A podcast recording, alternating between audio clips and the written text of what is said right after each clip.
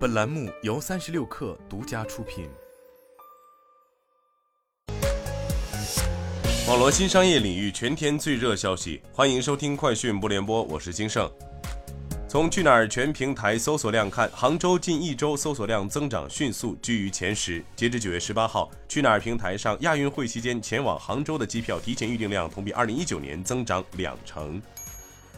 天猫新品创新中心和天猫快销推出助力品牌孵化趋势新品的三大举措，包含首次推出功效图谱，发布快销趋势日历，持续推进快销五十四百五十计划，并联合多家快销集团，在一年内孵化五百个千万新品。中国连锁经营协会新茶饮委员会联合美团新餐饮研究院共同出品了《二零二三新茶饮研究报告》。报告指出。全年新茶饮消费市场规模有望达到一千四百九十八亿元，恢复三年复合增长率近百分之二十的水平。至二零二五年，国内消费市场规模预计进一步扩张至两千零一十五亿元。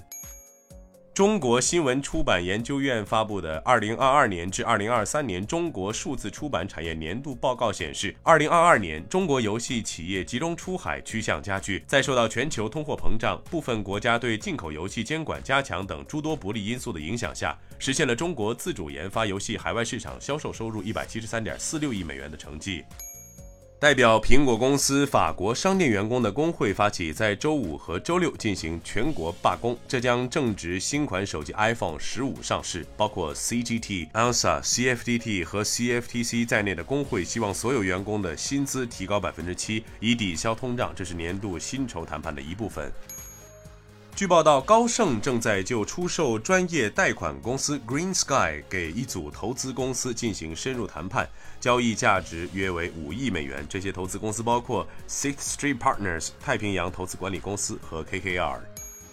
短视频平台 TikTok 近日已经全面启动平台 AIGC 内容的监管。TikTok 推出了一种标记 AI 生成内容的新功能，将提示创作者打开标签功能，以便让观看者知道视频和照片是使用 AI 软件创建的。以上就是今天的全部内容，咱们明天见。